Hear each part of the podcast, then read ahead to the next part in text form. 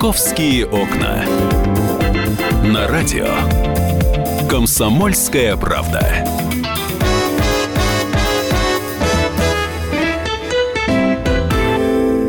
Здравствуйте, мы начинаем новый час. Это радиостанция «Комсомольская правда». Мы всех приветствуем. Программа «Московские окна». Я Екатерина Шевцова.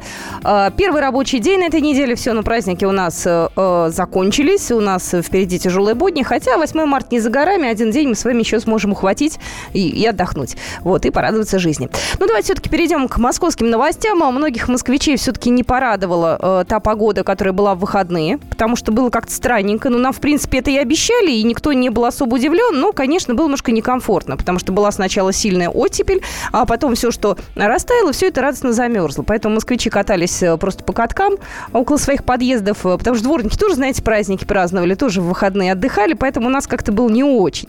Вот, сегодня пошел мокрый снег, и нам, насколько я понимаю, обещают оттепель, какую-то аномальную оттепель, чуть ли не до э, 7 градусов э, тепла. Ну вот после небольшого условного сигнала мы уже узнаем подробности. Погода.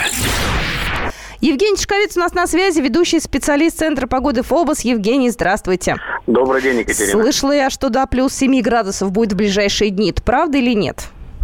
Ну, может быть, не до плюс 7, но, тем не менее, действительно, все идет к тому, что весна будет наступать по всем фронтам. Что касается перспектив на начало весны, то в метеорологическом отношении они, конечно же, довольно радужные. Дело в том, что вот эта атмосферная река будет постепенно перестраиваться на юго-западное направление, а значит, в Москву, в центральную Россию продолжится поступление не по сезону теплых воздушных масс уже черноморского происхождения, причем с температурным фоном в среднем на 5-8 градусов выше положенного в начале марта. Ну и в отдельные дни, конечно, не обойдется без небольших осадков, причем уже преимущественно в виде дождя, хотя и мокрый снег ночные и утренние часы еще приемлем. Солнечная погода будет чередоваться с солнечной, как и положено в марте. Ночные температуры будут варьироваться примерно от минус 4 до плюс 1, ну а днем стараниями вот мартовского солнца воздух все-таки будет прогреваться до плюс одного плюс шести это в среднем на этой неделе, ну а полагаю, что на следующей неделе и э, все плюс 5, плюс 10, причем вот предварительные расчеты на 8 марта говорят о том, что это будет довольно-таки очень хороший такой в, в плане погоды денек, солнечный и может быть до, до плюс э, 7, плюс 9 э, тепла, что, конечно же, для этого времени года существенно выше. Но я должен заметить, что март все-таки в столице это зимний месяц, и особо прям вот прям сильно-сильно рассчитывать на хорошее весеннее тепло все равно не приходится, поскольку а, климатическая весна в средней полосе России наступает 27 марта. Ну, в любом случае настроение оно уже э, скоро будет весенним, потому что 27 февраля, 28 и вот оно уже 1 марта. А, а вот за те дни, пока будет теплеть, э, уже снег будет таять активно, уже начнется у нас э, такие вот моря по колено начнутся или пока еще это такое временное? Безусловно, безусловно. Дело в том, что, ну, если вот говорить по некоторым итогам, то вообще вот зима в целом в Москве выдалась довольно теплая, температура оказалась почти на 2 градуса выше нормы. Нормы фиксируется не, небольшой недобор по осадкам, выпало за всю зиму где-то 85% э, нормы. А высота сугробов сейчас 25, уже ниже сантиметров в Москве, это на 10 сантиметров меньше, чем положено, но тем не менее запасы снега огромные, и при таком стремительном наступлении весны, конечно, все это будет сопровождаться бурным снеготаянием. Ну и вообще, я думаю, что паводковая ситуация в этом году будет все-таки достаточно сложная на фоне такого высокого температурного режима. Спасибо большое. Евгений Чешковец был у нас на связи, ведущий специалист Центра погоды ФОБОС. Ну, готовимся к тому, что будет мокро, достаточно слякотно, но в то же время тепло. Я вот, честно говоря, готова потерпеть э, эту вот всю неприятную такую вот межсезонную слякоть, лишь бы побыстрее наступила весна. Очень хочется солнца, очень хочется тепла уже. Устали мы от зимы. У нас осталось буквально два дня. Все, и давайте встречать март. Масленицу мы проводили. Кстати, про Масленицу поговорим сегодня с Оксаной Фоминой. Она в студию придет к нам в полдень. И вот мы, кстати, и вас тоже хотим спросить, как вы отметили эти дни. Гуляли или не гуляли в Москве вот по различным площадкам? Так что подумайте над этим вопросом, ответьте мне буквально вот э, минут через 40. «Московские окна». Ну, давайте посмотрим, что происходит сегодня на московских улицах. Э, э, сегодня, кстати, вот лично по моим ощущениям, э, пробок не так уж и много. Достаточно свободное движение, но, тем не менее, есть у нас заторы, в которых вы потеряете прилично времени. Например, нетипичная пробка сейчас на Ленинском проспекте в центр, от улицы Островитянова до улицы Обручева. Затор на Ярославском шоссе в сторону центра, от Малыгинского проезда до улицы Красная Сосна. И небольшая пробочка на Ленинградке в сторону, опять же, центра, от Пулковской улицы до Николаемского тупика. Э, на МКАД э, есть две пробки, такие приличные, минут по 20 них сможете потерять. Э, на внешней стороне МКАД пробка от улицы Свободы до Путилковского шоссе и на внешней стороне от Ярославки до улицы Красноармейская. Ну, третье кольцо более-менее едет. Основные пробки на внешней стороне от Загородного шоссе до Большой Тульской, на внешней стороне от станции метро Марина, Марина Рощи до улицы Двинцев. «Московские окна». Сегодня, кстати, несмотря на э, небольшие пробки, много затруднений из-за ДТП. А, сегодня э, экскурсионные автобусы и целых шесть легковых автомобилей попали в аварию на юге Москвы. Э, произошло это э, на 6-й радиальной улице в районе дома номер 10. Э, ну, никто, слава богу, не пострадал. В экскурсионном автобусе никого не было. Вот, но, тем не менее, шесть машин он собрал. Уж не знаю, кто виноват. Будут разбираться полицейские. Еще сегодня произошло ДТП на юго-западе Москвы мужчина не справился с управлением, врезался в припаркованные машины. К сожалению, мужчина скончался, ибо у него э, стало, ему стало плохо сердцем, и в результате чего он потерял управление автомобилем. Э, произошло это в районе улицы Наметкина. Э, вот, ну, вроде как э, больше никто не пострадал. Вот, но из-за этого движение в районе улицы Наметкина сегодня было немного затруднено. Э, так, э, ну, то, что касается метро, хотел пару слов сказать. Э, в московском метро теперь сделали специальное объявление. Вот, людей просят снимать сумки и держать их в руках. Вот такие вот призывы звучат не только в вагонах метро, но и на станциях и на эскалаторах. Вот, на самом деле многих это раздражает. Когда люди стоят в метро, да, ну, в общем-то, даже те, кто особо не пользуется метрополитеном, ну, неприятно, правда. Когда ты стоишь, и человек с рюкзаком поворачивается туда-сюда или с большой сумкой, тебе так раз, раз. Особенно зимой, когда все и так, ну, так тепло одеты, плотно, у всех куртки, э, шуба у кого-то еще. Ну, в общем, да, правильное объявление. Не знаю, обратят ли внимание или нет э, пассажиры. Знаете, в крупных магазинах тоже говорят, чтобы детей в тележке не сажали. Однако вот вчера лично видела мальчика такого подрощенного, семилетнего. Мама его запихнула в тележку, и он там лежал, так, знаете, сложившись очень так компактно. Вот. Меня это, конечно, крайне удивило. Опять же, людям говорят, что так лучше не делать. Но вы понимаете, да, что если говорят, то, в общем-то, на это как можно... Э, вернее, многие, в общем-то, внимания не обращают. А, какие у нас еще хорошие новости московские? Ну, э, вот эта вот э, а, тема, конечно, Оксана Фомина, но расскажу все-таки я, потому что у нас в Москве бесплатных акций хороших очень много. И вот 8 э, марта у нас будут бесплатные показы фильмов о любви и жизни женщин. Я не знаю, какие фильм, фильмы выбрали. Я знаю, что там есть наши советские любимые «Любовь и голуби», самая обаятельная и привлекательная. Вот. Но, э, опять же, какие еще фильмы, я не знаю. В основном это наши советские. О том, э, какие-то кинотеатры вы можете посмотреть э, на нашем сайте, в том числе kp.ru. Вот. 8 числа, еще раз напоминаю, все это будет бесплатно. Поэтому, если у вас желание есть пойти посмотреть какой-нибудь добрый, хороший советский фильм, то, в принципе, можно себе не отказывать в этом удовольствии. Еще важный момент. Э, мы с вами говорили достаточно много, и у нас в студии был Антон Кульбачевский, э, это глава Департамента трудопользования Москвы. Э, говорили о том, что в Москве будет принят закон о содержании животных в диких квартирах. Вот. И вот сейчас предложили москвичам высказаться. И возможность у нас с вами такая имеется. У нас появится краудсорсинговая платформа, страшное слово, но это некий портал, некая площадка, где люди могут высказать свои замечания, предложения, там, несогласие высказать или наоборот сказать, что да-да-да, именно так это и нужно делать. 13 а, марта открывается на официальном портале мэра и правительства Москвы эта площадка. Вы можете зайти, и там, собственно говоря, все свои предложения о том, как э, содержать домашних животных в квартирах, э, в контактных зоопарках, в общественных местах, все это вы можете там описать. Вот. Законопроект очень долгожданный, причем его очень-очень давно уже пытаются принять, э, пытаются доделать, доработать. Вот давайте мы всем миром, так скажем, внесем изменения. Продолжим «Московские окна» через пару минут.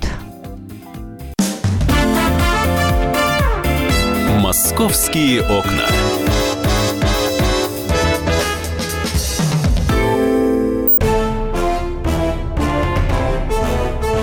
Товарищи солдаты и офицеры российской армии. Полковник Баронец разрешает обратиться. Звоните и задавайте накопившиеся вопросы. Угроза НАТО, жилье для военнослужащих и перевооружение России.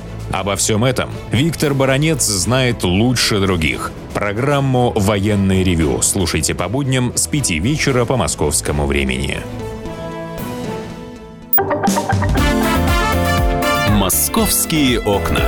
На радио «Комсомольская правда».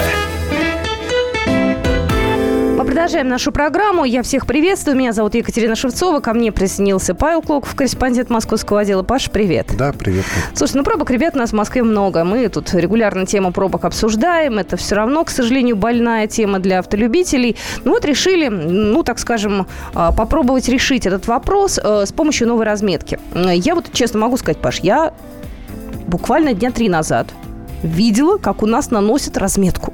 Я удивилась, думаю, зачем это делать нужно в конце февраля, потому что на улице еще снега по уши, еще эти ямы будут заделывать, еще наверняка будут перекладывать 25 раз покрытие. Не поняла. Но я так понимаю, что это не массовое мероприятие, что пока идет разговор о том, как она будет выглядеть, эта разметка, насколько будут сужены полосы, и уже там ближе к весне такой, ну, даже не календарный, наверное, а климатической, у нас уже будут эту разметку наносить. А, ты этой темой озадачился, тебе и слово. Да, Катя, видимо, то, что ты видел, это единичный случай. Кстати, можно будет узнать поточнее у наших специалистов, а, потому что э, основную разметку начнут наносить в конце марта, в апреле, когда дорога станет уже окончательно сухой, снег стает, а, ну, как это обычно и бывает э, каждый год. Причем в этом году будут наносить разметку не по старым следам, а с учетом свежих идей. Скажи, пожалуйста, вот какие у нас свежие идеи появились? Они же хотят сузить э, полосы, да, чтобы пропускную способность чуточку увеличить. Э, вот какие размеры полос, вот это все, расскажи, пожалуйста. Да, это одно из основных направлений – сузить ширину дорожного ряда. В некоторых случаях даже почти вдвое. То есть э, э на той дороге, где, например, сейчас три полосы, угу. сделают либо четыре полосы, либо даже пять полос. Ну, там, где вот, э, полосу будут э, сужать в два раза, то есть это позволит увеличить количество дорожных рядов. И, соответственно, специалисты ожидают э, увеличения пропускной способности дороги. В некоторых случаях даже до 40%. А, ну и, как говорят в Центре организации дорожного движения, такая мера должна уменьшить риск ДТП.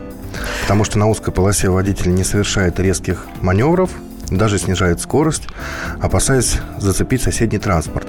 И плюс также считается, что сужение ряда не даст разгуляться мотоциклистам нашим, которые, как мы знаем... Между рядами любят ездить. Да, игнорируют угу. правила дорожного движения. Подожди, а тут нет никаких нарушений, на самом деле. Они могут это делать? Они могут это делать, но на узких рядах, скорее всего, это будет уже труднее. То есть так петлять, как они... Они просто там не пролезут.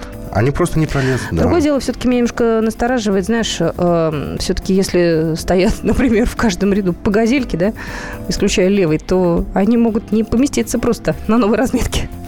Ну вот сужение полос – это один из пунктов. Также будут, э, значит, добавлены поворотные карманы. Э, э, это карманы, которые обустроят для автомобилей, ожидающих поворота направо или налево. То есть идет три полосы в одну сторону. Тебе нужно поворачивать, например, направо. Угу. Если раньше ты э, включаешь правый поворот... И стоишь себе в правом ряду, ждешь своего часа.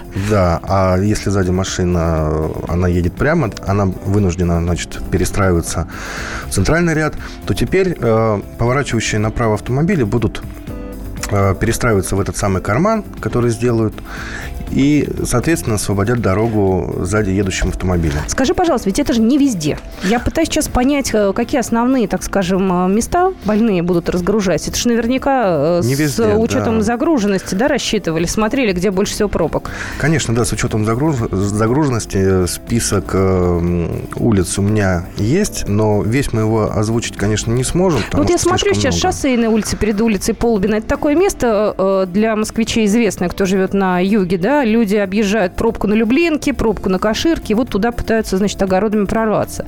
Вот, там будет полегче. На Волгоградке, это участок между Люблинкой и улицей Академика Скрябина, там будет четыре полосы, и говорят, что люди поедут там значительно быстрее. Да, все правильно. Хотя мне кажется, что Волгоградку уже ничего не спасет, извините. Это мои такие скептические Посмотрим. замечания. Посмотрим. Вообще список улиц будет дополняться по мере утверждения проектов. Ожидается, что разметка изменится на Ленинградском, э, Варшавском, Можайском, Каширском шоссе, на Волгоградском, Кутузовском и Комсомольском проспектах, проспекте Вернадского, Большой Тульской и других улицах. Ты знаешь, у нас Андрей Мухортиков на связи, начальник аналитического отдела экспертного центра пробок нет. У меня есть вот вопрос к Андрею. Могу его задать сейчас Да, прям, конечно. да? Андрей, здравствуйте. Да, здравствуйте. Здравствуйте. Вот я, знаете, сейчас пытаюсь понять. Вот эксперимент, да, вот эта новая разметка, она появится. Ее как-то будут оценивать. А вдруг там, извините, будет пробок больше? А вдруг это будет неудачным таким моментом? Ведь такое же может быть. А, Смотрите, во-первых, э, это не эксперимент, это уже утвержденные проекты. А, Во-вторых, э, э, все, весь этот процесс начинается не с этого года. Собственно, оптимизация разметки адресная точечная идет с 2015 года, когда было реализовано 15 проектов. В 2016 году, в прошлом, было реализовано 30 проектов.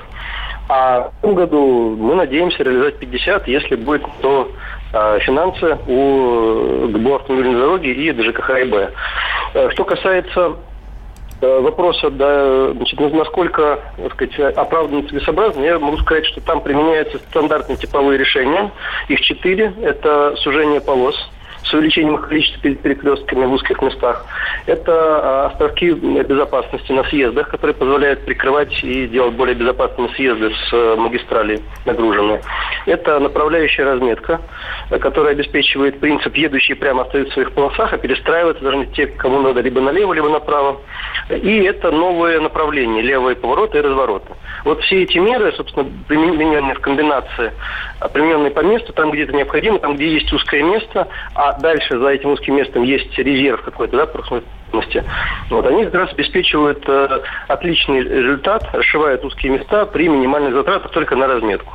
Вот. э, По итогам прошлого года, например, спросили, а если будет что- что-то ухудшиться? Ну, по итогам прошлого года нигде ничего не ухудшилось. То есть везде стало или сильно лучше, или немного лучше, да, в зависимости от э, места, от масштаба разметки. Мы рассчитываем, что так же будет и в этом. Но даже если то есть, где-то э, какие-то факторы движения там резко поменялись, или поведение водителей мы не учли, или еще что-то, а, принципе, нет ничего проще, чем разметку а, поменять. Да, это не бортовой камень, так это достаточно а, быстрые, недорогие меры. Но, повторяю, надеюсь, что такого не произойдет. Андрей, а расскажите, пожалуйста, по какому принципу выбирали участки, где, например, добавить островок, э, какой-то м, поворотный карман, сделать левый поворот? То есть вот эту технологию немножко подробнее объясните. А, Технология здесь э, такая комбинированная. То есть мы собирали и предложения от жителей, и предложения от коллег, пожелания, и смотрели в, э, в камеры да, на каждый узел, как он работает, как там машина ездит. Дело в том, что организация движения это, э, хотя и наука, но она очень такая практическая. И есть набор типовых мер, а дальше нужно изучать условия в каждом узле, чтобы определить, понять, выбрать, какие меры вот именно здесь целесообразны. Э, Вот э, много анализируем там статистику, так сказать, по пробкам, да, там Яндекса и других э, сервисов. И вот по совокупности выбираем те места, где проблема максимальная, а и есть большой потенциал для реализации именно разметкой. Потому что борт мы двигать не можем, это долго, дорого. А, Поэтому мы, конечно же, меряем проезжую часть тоже, в том числе проверяем, чтобы хватило ширины, да, например, если мы сужаем полосы, увеличим количество рядов. У меня, знаете, какой вопрос к вам? А можно ли сделать две полосы на некоторых съездах с третьего транспортного кольца. Объясню. Э, Люди э, стоят, как правило, в два ряда, хотя там одна полоса. Вот, например, съезжая с, э, сейчас я соображу, это внешняя сторона у нас третьего транспортного кольца, я очень часто съезжаю на Ленинский в сторону области, и там э, теоретически один ряд, но все едут в два. Вот, нельзя ли там тоже что-то поменять, потому что люди будут ехать элементарно быстрее? Э, Вы знаете, что не факт, что они будут ехать быстрее. Вот это, это очень по-разному. Зависит от, э, не только от того, сколько полос на выезде. Зависит еще, что творится э, уже в том, на том участке, где выезжают. Иногда бывает так, что лучше сделать одну полосу прикрытую островком безопасности, в которой люди будут ехать, так сказать, стабильно, да, и надежно, не останавливаясь, никому не уступая, нежели чем сделать две, которые упираются в поток э, значит, сплошной. Вот, кстати, Те, очень похожий теори- Теоретически, да, но там люди все равно нарушают и все равно втискиваются в две. То есть там даже ну, если знаю. ты кого-то не пропускаешь, там все равно люди пролезать будут такие нехорошие. Вот это место, которое мы упомянули, съезд третьего кольца на Ленинский проспект, действительно очень сложное, очень такое неприятное. Там пересечение большого количества потоков. Да такие ножницы, да, то, что мы называем перекрещивание потоков, а, и там что-то улучшить очень сложно. То есть мы, собственно, за это место и не брались, просто мы там не видим, к сожалению, потенциала улучшения. Но если говорить про третье кольцо, в нескольких местах вот, э, мы разработали проект как раз э, по этому году. Вот Большая Тульская, съезд с Варшавского шоссе, да. А, и с внешней стороны, и с внутренней. Вот здесь у каждого, у каждого из направлений третьего кольца появится, собственно, прикрытый ряд один ряд с внешней стороны, один ряд с внутренней. Сейчас там такого нет. Сейчас они въезжают там в общий а, поток. И то же самое на Волгоградском проспекте. Тоже вторая такая пробка, тоже на юге. А, тоже сейчас а, с третьего кольца поток съезжает прямо в общее а, в широкое место, потом там идет сужение. А вот получ появится опять-таки у каждого из направлений третьего кольца здесь, собственно, только ряд. Это должно а, проблему частично решить. Но, Нас... к сожалению, такой потенциал есть не везде. Андрей, а более нас... того, к сожалению, мало времени. И скажите, пожалуйста, э, как обычные жители, водители могут внести свои предложения по разметке? Э, ну, самый простой способ направить свои предложения на транспортный портал transport.most.ru э, и их, соответственно, изучат, рассмотрят и, возможно, используют свои предложения. Дай бог, что, дай бог, что учли. Спасибо большое, Андрей Мухортиков. Он был на связи, начальник аналитического экспертного центра «Пробок нет». «Московские окна».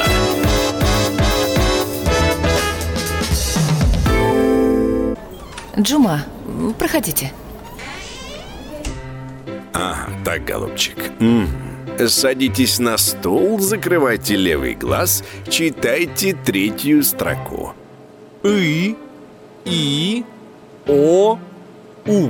Постойте, молодой человек, а что же вы согласные пропускаете? А у меня с согласными не очень. Вот с несогласными очень даже хорошо. Каждый четверг в прямом эфире Аббас Джума в программе «Все на одного». Его позиция вам может не понравиться. Звоните и спорьте.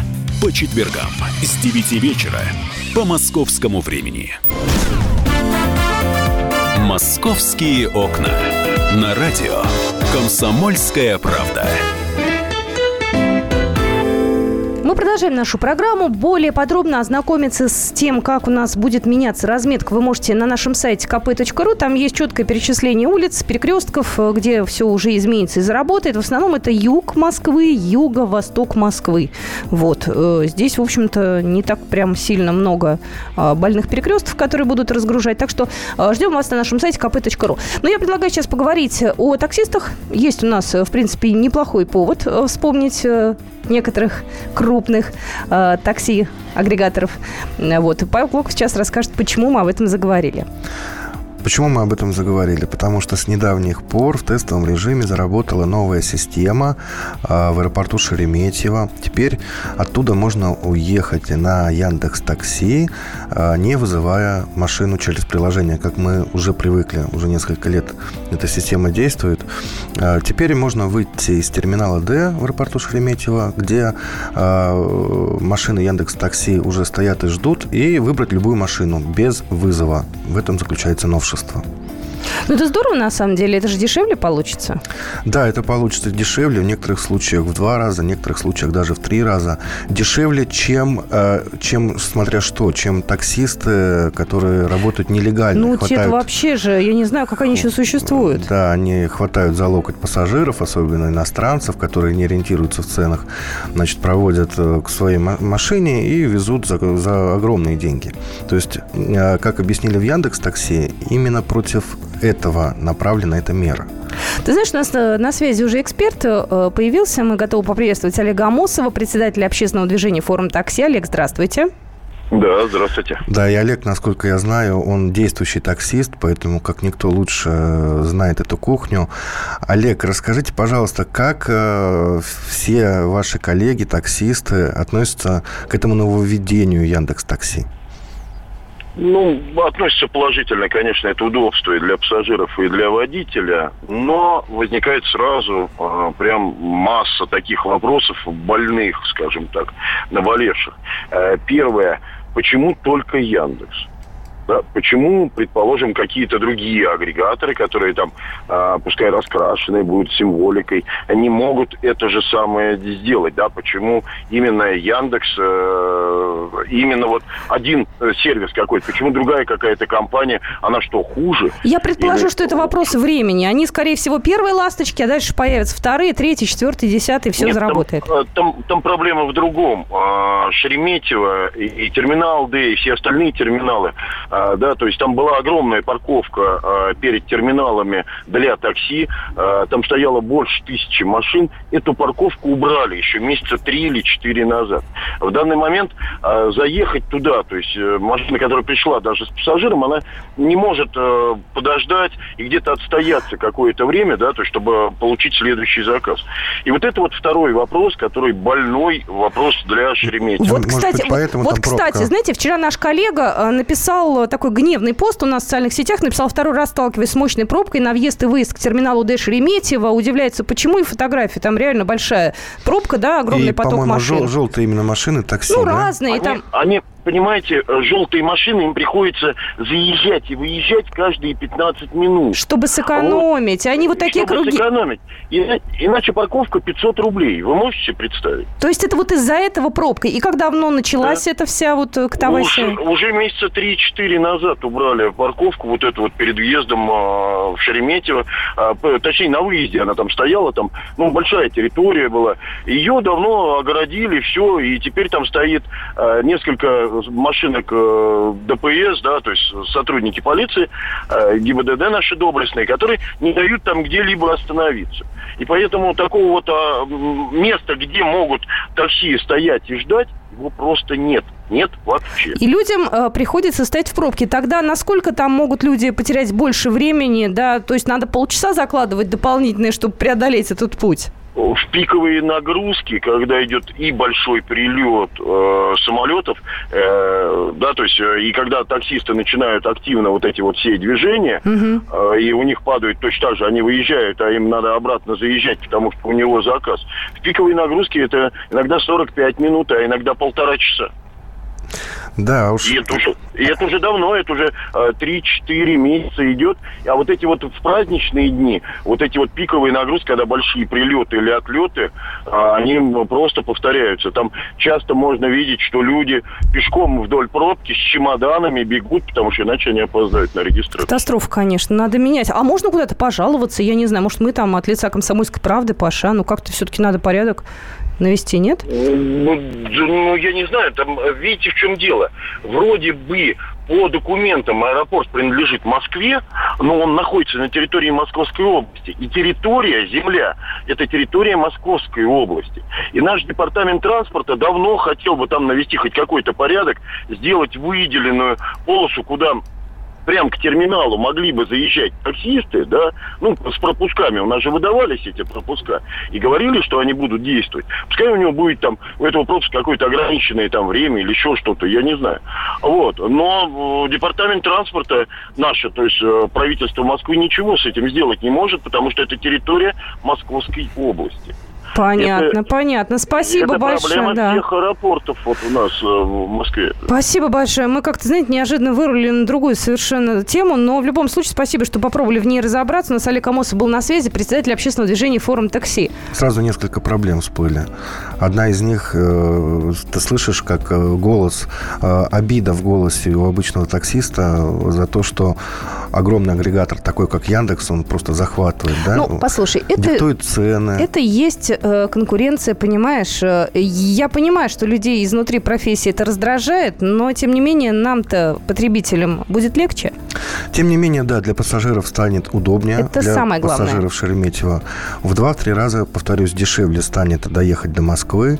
А, например, из Шереметьево до Красногорска полторы тысячи, до Южного округа Москвы тоже полторы тысячи. Раньше было дороже. Ну что же, спасибо большое. У нас Павел Клоков был в студии, корреспондент московского отдела. Мы в следующем часе поговорим поговорим, как Москва отметила Масленицу. «Московские окна».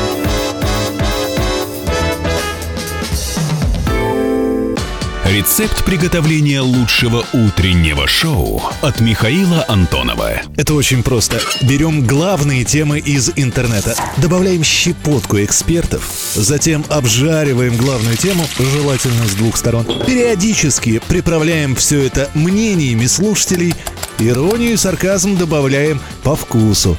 Наслаждайтесь. Утреннее информационное шоу «Главное вовремя» с Михаилом Антоновым. Каждое утро до 11 часов на радио «Комсомольская правда».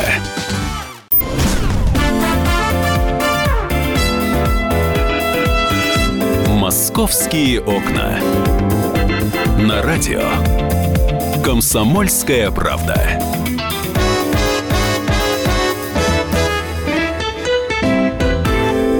Мы продолжаем нашу программу, программу «Московские окна». Сейчас полдень в Москве, настроение хорошее, 28 февраля сегодня. И знаете, я уже рада тому, что масленица закончилась. Вот, я рада, что мы сожгли чучело, что мы поели блинов, ибо для фигуры это уже совсем чревато. Все, у нас начался пост, но тем не менее Оксана Фомина пришла сегодня и расскажет, как москвичи отметили масленицу. У нас э, в воскресенье пытались испечь, вот не знаю, честно говоря, испекли или нет, самый большой блин. А, сожгли ли чучело ледяной масленицы э, растопили или нет. В общем, все вот эти вот интересности расскажет Оксана Фомина. Привет.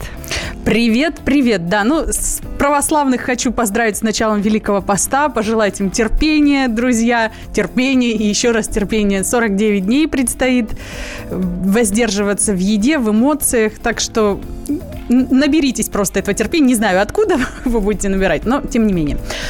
Что касается Масленицы, да, которую вчера так активно провожали по всей Москве.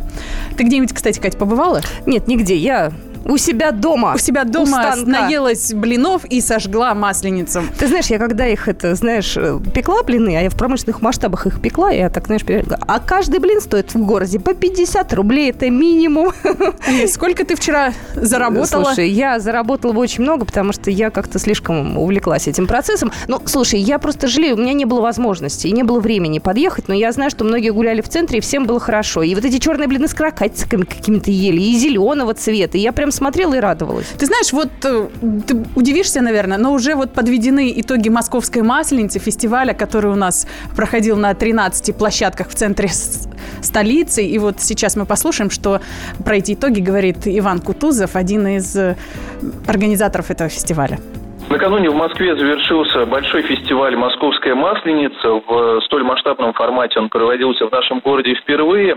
Ну и уже, судя по первым отзывам, как мы можем судить, он порадовал москвичей и туристов э, разнообразием блюд, развлечений. Уже мы подсчитали, что участники праздничных гуляний в Москве выпили 35 тысяч литров чая, приобрели 2000 килограммов сладостей, включая конфеты масленица. Они были изготовлены специально для фестиваля. Также наши гости купили 5 петушков на палочке. Если говорить о культурной программе, то порядка 1300 мастер-классов, спортивных мероприятий, театрализованных, концертных программ, других событий посетили более 132 тысяч человек. Особое внимание, разумеется, было приковано к церемонии закрытия. К ней приурочили масштабную батальную реконструкцию на площади революции. А, по легенде, войско весны, которое на протяжении всей масленичной недели безуспешно штурмовало ледяную крепость зимы, собрало все свои силы и покорило наконец, цитадель Морозной Владычицы, таким образом ознаменовав уже уход зимы и наступление весны. На фестивале «Московская масленица» можно было попробовать 120 видов блинов. Это блины с мясом, с рыбой, с икрой, с творогом, с тыквой, вареньем, с шоколадом. Ну а поклонников необычных рецептов э, ждали э, такие вот виды, например, желтые, зеленые, красные блины, блинные печенья, блины по-азиатски, по-европейски, по-кавказски. А в Новопушкинском сквере так и вовсе можно было испечь блин э, со своим особым дизайном при помощи 3D-принтера. Напомню, что это был Иван Кутузов, один из организаторов фестиваля «Московская масленица». Да, вот на Пушкинском сквере такая вот была э, технология новая. На блиннице выпекали. Ты знаешь, я поняла, как это все делается. Там просто разная степень прожарки, Кать. Я увидела, как это делают. Вот. И народ выпекал всякие портретики, архитектурные сооружения, вот некое подобие высоток Москвы. Вот я видела, блин, в таком виде. Ну так, прикольно съесть высотку. Мечта сбылась. Да, маленькая такая высотка. Слушай, ну если говорить э, в числах, да, то выпили 35 тысяч литров чая. Ну вот он Э, только что, да, про- такое вот и сказал, да, ты представляешь, один из самых востребованных напитков И оказался. что самое хорошее, эту масленицу растопили. Масленица, да, это 8 метров. Это, ты знаешь, надо сказать, что она растапливаться начала сама вот в пятницу, Жарко когда там было. была вот эта дождливая погода. И, честно говоря, все напряглись, потому что подумали, что до 26 февраля масленица не доживет. Но, однако, ей повезло. Достояла. Потом, как мы помним, ударил морозец, она даже так окрепла, не обвисла, скажем так. А потом уже ее торжественно вот э, предали огню, если так можно сказать, да, ну, растапливали ее Ты знаешь, что мне очень понравилось? Вот если мы сейчас не будем говорить о широкой масленице, да, во многих московских дворах отмечали праздник. Причем это управы, это префектуры. То есть вот у меня лично в моем районе в, в- в одном дворе праздновали с со всякими, ну, там, костюмами, с э, весельем. То есть не просто так люди вышли и Но постояли. это еще детские учреждения всякие, типа домов пионеров. И, и эти тоже, но вот у нас, у нас, у нас от Упра- у нас даже страуса привезли, живого.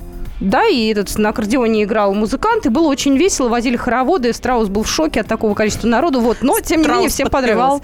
Да, после-то Ну горячительных что, напитков теперь к э, Эрмитажу, да? Как мы помним, там собирались сделать гигантский блин, Вот. который будет диаметром 3 метра.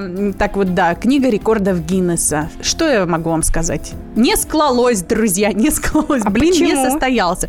Ты понимаешь, вот по внутренним причинам, как сказали мне в саду Эрмитаж, я, конечно, заподозрила, что, наверное, просто повара испугались или и не пришли, или хорошо даже не. Приступили, Они что даже ли? не приступили. А, или обидно. хорошо отметили масленицу. А я, ты знаешь, детально проработала вопрос. Я посмотрела, как же переворачивать такие большие блины. Оказывается, там есть такая большая палка. И блин начинают на эту палку наматывать с М. краешка. И потом так раз и переворачивают. Мгм. Вот. Но как-то, я не знаю, почему не удается сделать э, подобные вещи, почему не удается этот рекорд уже в течение нескольких лет не могут, да, вот на эти три метра Слушай, ну выйти. тренироваться надо как-то, Вот мне знаешь, кажется, тоже не так готовиться. вот, что пришел, да, 26 февраля в сад Эрмитаж и так с бухты барах Прикинул, да, так? Так, Не ну, смогу, ну, вот, не-не-не, да, не 60 тысяч яиц там, условно говоря, да. Слушай, а сколько уходит действительно э, сырья на такой блин? Я не знаю, сколько уходит. Много уходит. Там, конечно, все в десятках килограммов исчисляется. Вот. Но тут даже не приступили. А Должно было быть там тоже несколько десятков как, поваров. все это дело взбивать? Да Вот, это ж но я тебе нужен- скажу, что вот этот рекорд не состоялся, но ни одним садом Эрмитаж, я тебе скажу, жива была масленица. Вот в парке искусств Музеон там компания Макфа устанавливала э, рекорд, самое массовое угощение блинами у них было. Э, 16 поваров одновременно, знаешь, там такой павильон установили, очень все тоже было продумано. 16 поваров, им выдали сковородки, у них горелочки, по две сковородки на братца и сестру. Вот. И они испекли 12 тысяч 716 блинов и угощали всех желающих совершенно бесплатно. И в числе тех, кто э, был э, в числе дегустаторов э, была Наталья Подольская. Выяснилось, что она любит блины с маслом и сахаром. И была Ирина Слуцкая со сметаной и сгущенным молоком и с вареньем. Она предпочитает блины. А у тебя какие самые любимые? У меня просто блины совсем. Я просто люблю есть. Вот, много, вкусно. Так что вот так. А с чем? Это уже, знаешь, дело десятое, как Да, говорится. я, я- я тебя поддерживаю, но вот сейчас уже все, придется воздерживаться. Да, придется воздерживаться, это точно. Вот, э, кстати, в саду Эрмитаж сжигали масленицу. Масленица там была такая, знаешь, новомодная. Кринолин на таком вот, м, э, я не знаю, как манекен, как на манекене. Такой вот, знаешь, манекен старинный с завернутыми э, ножками. И вот как-то так, ну, не знаю, мне лично по душе больше традиционная масленица. Такая вот в виде э, бабы деревенской. Из да, соломы. да, С такая вся расплюханная, растрепанная, какая-то такая народная и живая. А вот эти вот было в этом что-то такое странное. Ты знаешь, я себя поймала на том, что я читала в социальных сетях различные э, мнения, да, насчет масленицы. Ну, все, в общем-то, радуются, все ходят, а кто-то говорит, слушайте, а ведь там лет, не знаю, 7-8 назад такого не было. Внимание к этому празднику. Ну, была масленица и была, как-то тихо себе спокойно праздновали, а сейчас это принимает некий масштаб такой общероссийский. Вот, и пытались понять, ну, в принципе, все говорят, да здорово, вот, но действительно ведь этого раньше не было. Ну нет, было, но все гораздо скромнее. Масленицы, конечно, сжигали. Я вот просто уже в своей теме это занимаюсь достаточно давно. И вот, ну, лет 15 в парках столицы сжигают. Ну, не во всех, там, естественно, где разрешено. А сейчас, правда, да, вот на Манежке я не помню, чтобы сжигали. Все действительно в таких промышленных масштабах. И это радует. Но главное, чтобы вот масленицы были традиционные. А то я тут видела в сети фотографии. В одном городе сжигали чучело масленицы в джинсах. Это, это когда вообще жутко. Видимо, все, что было ненужное, взяли и сожгли. Э, хочется спросить, а вы были где-нибудь? Как вообще Масленицу провели вот эти вот все праздники? Гуляли где-нибудь в центре или нет? Присылайте сообщение, а мы продолжим совсем скоро рассказывать вам еще про некоторые интересные московские события. Будьте с нами. «Московские окна».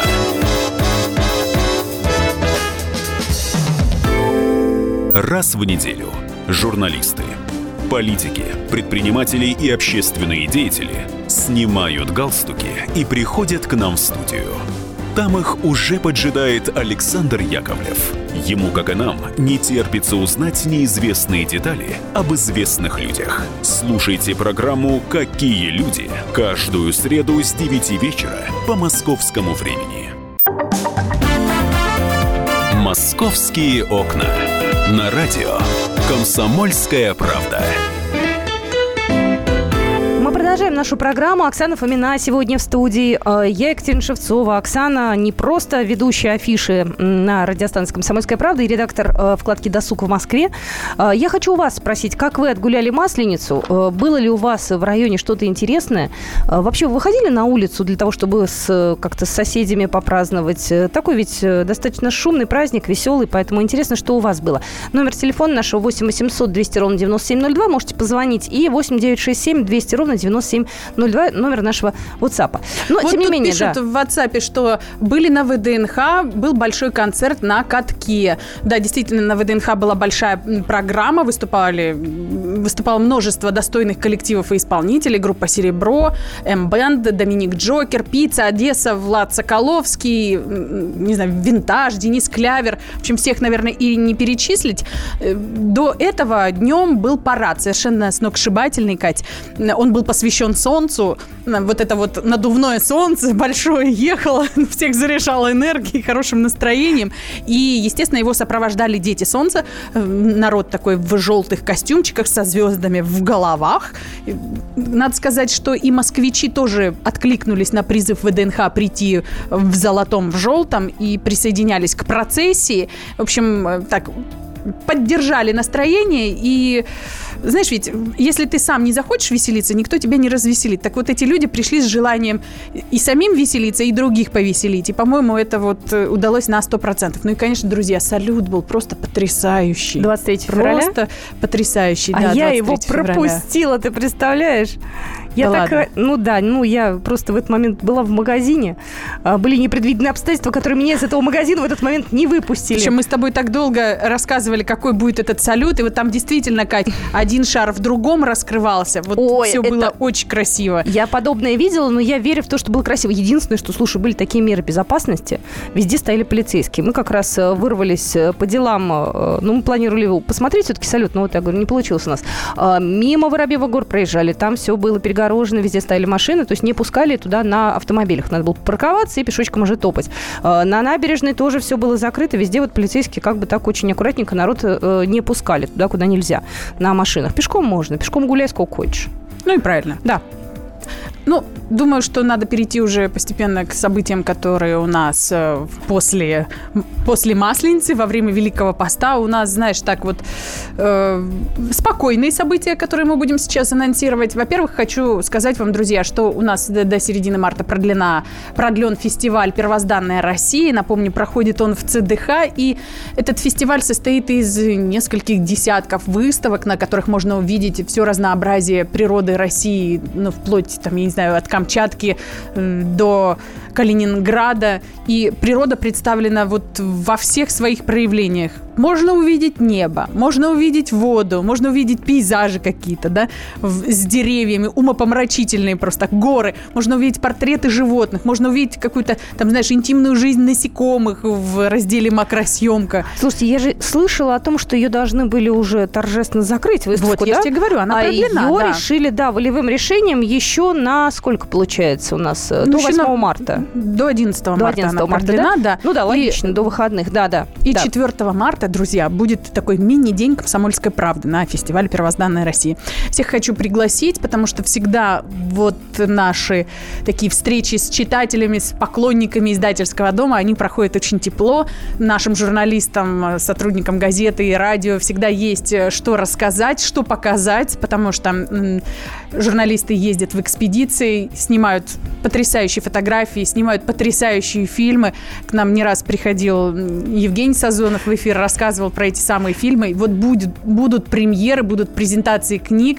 Вот, например, 4 марта в 12.00 будет презентация книги «Джукджур. Таинственный хребет на востоке России» и фильма по Джукджуру и Майе «Путь Ивана Гончарова». Вот суровый такой край на Дальнем Востоке России, называют его даже горной страной, э, 700, на 700 километров. И край действительно суровый, он не прощает каких-то ошибок, не прощает слабостей, но тем не менее вот всегда в такой суровости, как правило, есть особая притягательная красота. Вот, как говорят, север заманивает к себе. Также вот и это место тоже вот из таких же. Кстати, по поводу э, наших коллег, э, ты только-только вспоминала Евгения Сазонова, э, я же вспомнила еще Леонид Захарова, просто они отправились в очередную экспедицию. Да, На стоит этот раз- ждать фильма. Да-да-да, на этот раз они уехали в, Карелию. Карелию. Там удивительно красиво. Фотографии, которые они размещают в социальных сетях, конечно, фантастические. Я предполагаю, что на следующей выставке «Первозданная Россия» эти фотографии вполне возможно появятся. Поэтому я еще добавлю, мы в рамках программы «Московские окна» будем разыгрывать для вас призы и подарки. Это будет на следующей неделе. Мы планировали сегодня, но так как выставка продлилась, мы все это дело прибережем для вас до следующего понедельника, скорее всего. Ну, мы решим, я вам обязательно об этом скажу заранее. Поэтому ждите, и будет вам счастье. Будет еще показан, э, показаны две серии фильма «Перевал Дятлова. Конец истории» с вопросительным знаком. Вот э, думайте, что хотите. Будут ли даны ответы, не будут даны ответы, узнаете в ЦДХ 4 марта. В 13.30 будет первая серия, в 14.15 будет вторая серия. А в 15.00 можно посмотреть фильм «Витим. Путешествие по угрюм реке». Вот э, Многие водные артерии Сибири могут быть прообразом угрюм реки, той самой, что описывал Вячеслав Шишков в своем романе. Вот. Но Витим все-таки, по мнению многих, вне конкуренции. И вот э, в 2014 году экспедиция комсомолки и Русского географического общества прошла по Витиму почти тысячи километров. И этот фильм, друзья, он об этом путешествии, об этих удивительных местах на границе Забайкальского края и Республики Бурятия.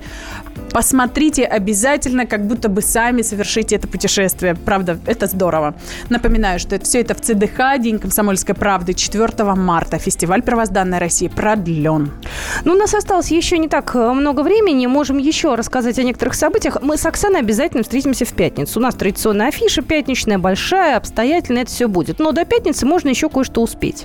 Ты знаешь, я всем, друзья, настоятельно советую побывать в аптекарском огороде, потому что там проходит э, выставка «Репетиция весны». И, Катя, ты себе не представляешь. Вот зайди к нам в афишу на сайте kp.ru, э, московский регион, э, раздел афиша, и ты увидишь очереди, какие были выходные в аптекарский огород. Люди стояли по 40 минут. Это вот можно сравнить, я не знаю, с выставкой Серова, да, в масштабах.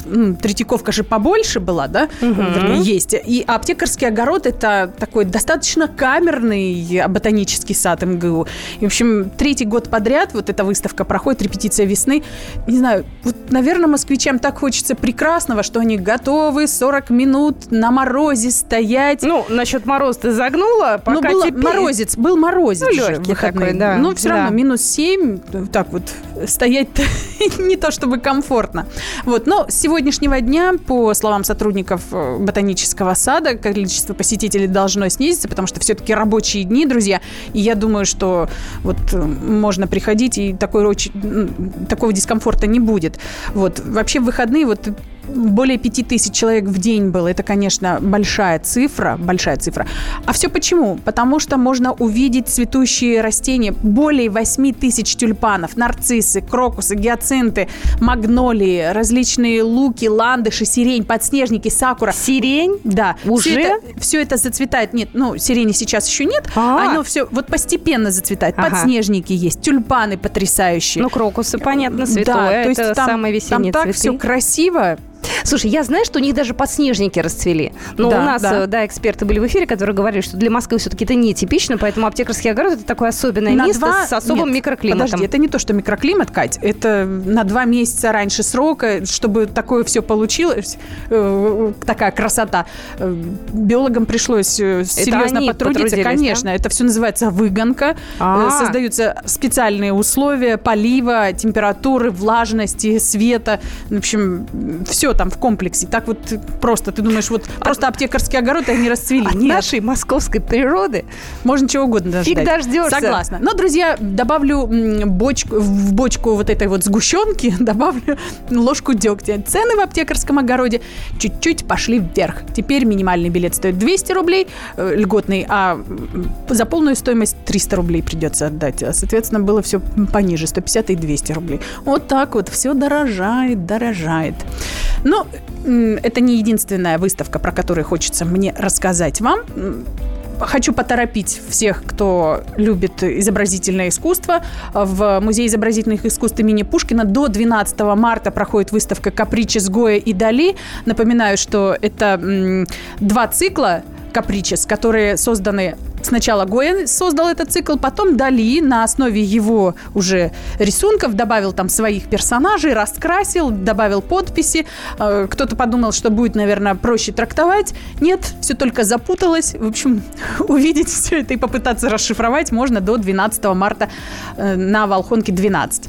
Вот, в Третьяковской галерее выставка «Оттепель». Тоже замечательная, друзья. Приходите, вот э, окунетесь в те времена и оцените их, свою оценку поставите. Ну, в любом случае, есть у вас еще время. До выходных э, несколько дней вы можете спокойненько пойти, пока нет очередей, потому что когда наступит суббота и воскресенье, то это уже будет э, совершенно другой э, расклад. Ну что же, мы с тобой прощаемся до пятницы. пятницы, да. И мини-афиши слушайте в нашем эфире, а я продолжу уже программу «Московские окна». Поговорим про пятиэтажки.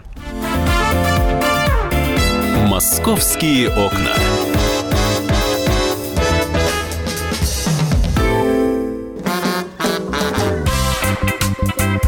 И в России, Мысли нет и денег нет. и за рубежом. Да хоть на Луне. Как же ты не дурачина, братец, если у тебя много сантиков, а ты в тюрьму попал. Деньги правят везде. О них говорили, говорят и будут говорить. По будням с 13 часов 5 минут по московскому времени в программе «Личные деньги» на радио «Комсомольская правда». «Московские окна» на радио «Комсомольская правда». Здравствуйте, мы продолжаем нашу программу. Меня зовут Екатерина Шевцова. А, В столице половина первого. Я рада, что вы с нами. И давайте перейдем уже к другой теме московской. Она будоражит э, интересы москвичей уже не первый день. А, Касаться нам будет эта тема пятиэтажек. А, Так вот, э, все-таки пятиэтажки будут сносить. Новая программа сноса пятиэтажек может затронуть до полутора миллионов человек. Площадь расселяемого жилья состоит до, ста- составит до 25 миллионов квадратных метров. Дома эти, э, если мы вспомним, были возведены на срок до строительства коммунизма. Вот, э, по мнению тогдашних советских властей, это должно было наступить лет через 25-50. Вот, но все сроки прошли, коммунизм не наступил, пятиэтажки остались. Э, Владимир Владимирович все-таки дал добро на снос пятиэтажек. И вы знаете, сейчас очень многие москвичи начинают переживать. Эти страхи, они, в принципе, похожи на страхи москвичей, э, жителей пятиэтажек 50-летней давности, 5-10-летней давности. Многие переживают, э, что э, их переселят куда-нибудь далеко-далеко. Наш дом снесут, там, кстати, многие пятиэтажки будут снесены в центре города. Вот, А, наш дом снесут, а нас отправят в Новую Москву. А вот нас снесут и дадут значительно меньше квадратных метров, нежели это положено. А вот нас снесут, и непонятно, что за дом у нас будет. Э, опять стоит к этой теме вернуться. Вот. И, кстати, очень много разговоров в социальных сетях. Я смотрю, кто-то даже не поддерживает программу снос пятиэтажек. Ну, я так думаю, что здесь мы можем уже мне не высказывать. Можем не высказывать. Как факт мы это принимаем. Пятиэтажки будут сносить. А, Я сейчас уже перехожу к эксперту. А, У нас уже э, появился на связи Валерий Иванович Теличенко, президент Московского государственного строительного университета, депутат Мосгордумы. Валерий Иванович, здравствуйте. Добрый день. Добрый день. А, Стоит, наверное, развеять страхи некоторых москвичей, которые боятся, что, во-первых, если будут сносить их дом, то их будут переселять куда-нибудь э, за э, пределы МКАД, э, например, в Новую Москву. Ну, для человека, который в центре там э, достаточно долго жил, это, конечно, болезненно. Вот как этот вопрос будут решать? У нас закон есть какой-то, который регламентирует вот этот момент? Да, есть закон, который регламентирует, который говорит о том, что при переселении житель э, будет получит жил- жи- жилплощадь в том районе, где он живет. Это означает или в том районе непосредственно, где он живет, или э, в соседних районах э, вокруг, которые располагаются вокруг его родного района. Это закон. И, кстати, мэр города Сергей Семенович Собянин недавно все слышали, подтвердил о том, что он будет неукоснительно выполняться. И э, никаких, как он сказал, на выселке никто не будет отправляться. Поэтому э, нужно успокоиться и, э, значит, спокойно ждать того момента, когда человек получит новое жилье. Кстати говоря, нисколько не, не уменьшенное, чем он занимает сейчас, а э, вообще по закону даже больше, чем он занимает сейчас. А вот те дома, которые будут строиться на месте снесенных пятиэтажек, они будут э, э, какие-то специальные, какие-то специальные серии, потому что, ну вот я знаю, что в некоторых районах Москвы они такие типичные по метражу, да, чтобы вот людям, ну, тот метраж предоставить, который им положен, да, это может не совсем типично для такой застройки вообще общегородской. Вот какие-то специальные дома, это особенные дома или нет? Или здесь как повезет? Ну, особенные дома, они все у нас жилые дома, они должны соответствовать соответствующим требованиям и каких-то особенных э, домов тут э, я бы не стал такую классификацию применять. Это будут современные, комфортабельные дома, которые, э, значит, будут служить много-много лет, и поэтому здесь не может быть никаких сомнений, что это будет современное, комфортное, безопасное жилье.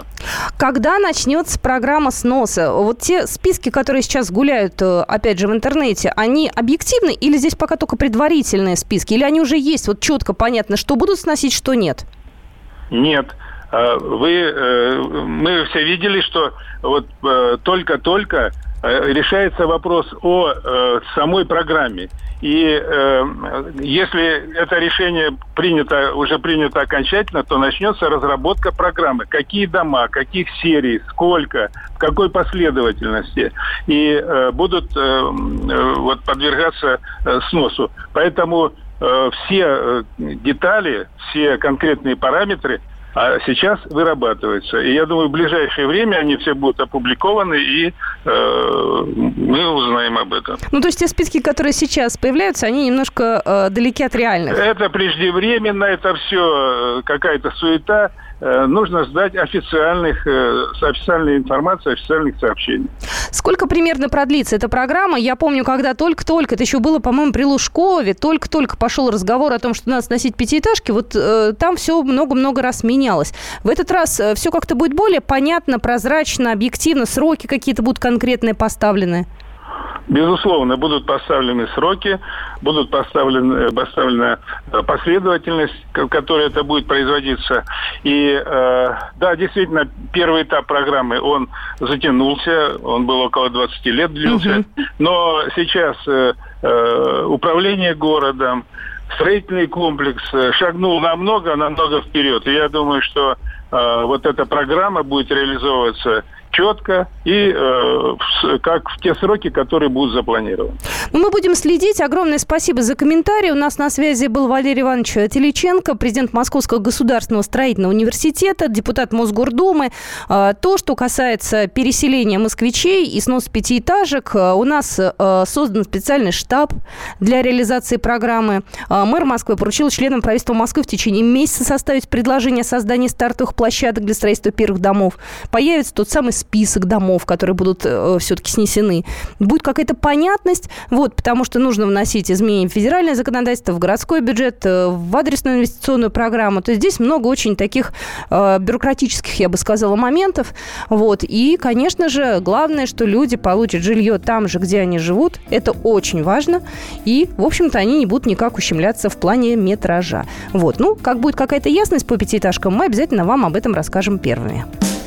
«Московские окна». Еще несколько слов э, буквально из московской жизни о каких-то любопытных моментах хотелось бы рассказать. Э, ну вот сегодня, кстати, был очень странный хулиганский поступок э, в Маринском парке. Э, сегодня э, неизвестный человек облил э, машину и, в общем-то, Land Cruiser 200 сгорел. Стоимость примерно 5 миллионов. Э, кому это надо было делать, для чего, неизвестно. На данный момент человек не пойман. Вот, но, тем не менее, полиция полиция уже его ищет. Еще одна интересная новость э, касается транспортных э, наших развязок. Но вообще в этом году у нас э, много что должно в городе произойти хорошего. Насколько я знаю, будет строиться все-таки северо-западная хорда. Часть будет открыта, может быть, даже к концу года часть от этой вот большой-большой трассы. Вот. Пришла еще одна информация о том, что новую эстакаду длиной в 57 метров через Павелецкое направление железной дороги планируют построить в Москве. И это все будет строиться в рамках Южной Рокады. Я попытаюсь сейчас представить, как это будет, но вот, по крайней мере, у меня есть информация о том, что эстакада будет связывать западные, южные, юго-восточные районы столицы. Она будет проходить, вот представьте себе только, да, сейчас карту города, от МКАД через Рублевку, Балаклавский проспект, Варшавское шоссе, Кантемировскую улицу в районе Пролетарского проспекта. И дальше она будет выходить э, в районе Борисских прудов на Каширке. Вот. Э, ну, вот на данный момент положительное заключение глав госэкспертизы получено. Ну, а когда все это начнется, пока неизвестно. Вот. Но это такая достаточно серьезная стройка. Я надеюсь, что э, Москву она разгрузит. Говорят, что ее чуть ли не весной уже начнут строить. Вот. Ну, я думаю, что для автолюбителей это, в принципе, такая достаточно хорошая, я бы даже сказала, позитивная новость. Э, ну, про погоду я уже говорила. На всякий случай напомню еще. У нас в Москве потепление. Вот сугробы начнут таять. И говорят, что они могут даже в течение недели уже исчезнуть. Э, если все это дело еще и дождичком сверху полить, всю эту грязь и газ, то, может быть, у нас и весна наступит пораньше. Может быть, будет уже хорошо где-нибудь в середине марта. Вот. Но в любом случае случае погода э, будет у нас э, достаточно теплая. У нас был с утра синоптик, который рассказал о том, как она будет повышаться, в какие дни она будет какая. Так что ждем потепления. Московские окна.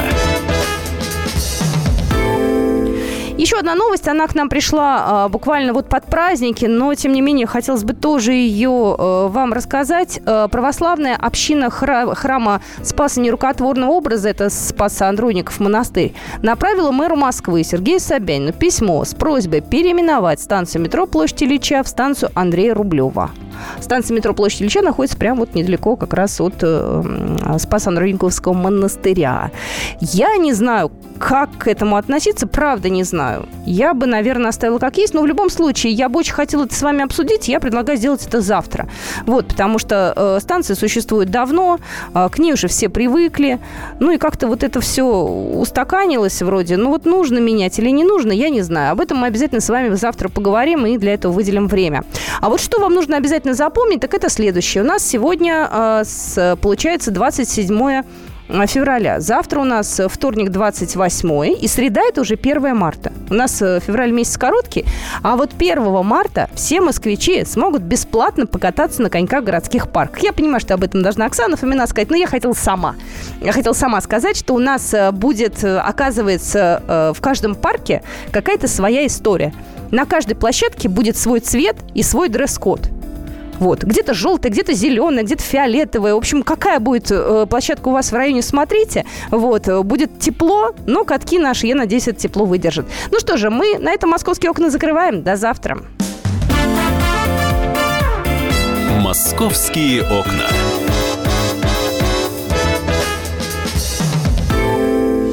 Каждую субботу с 16 до 17 часов на радиостанции «Комсомольская правда» я, Леонид Альшанский, почетный адвокат России, веду передачу «Народный адвокат» и отвечаю на ваши вопросы по проблемам административного права, ГАИ, таможенник, пограничник, гражданского права, дачной амнистии, земельных отношений, обманы страховых компаний. Обо всем этом вы услышите в наших передачах каждую субботу с 16 до 17 часов.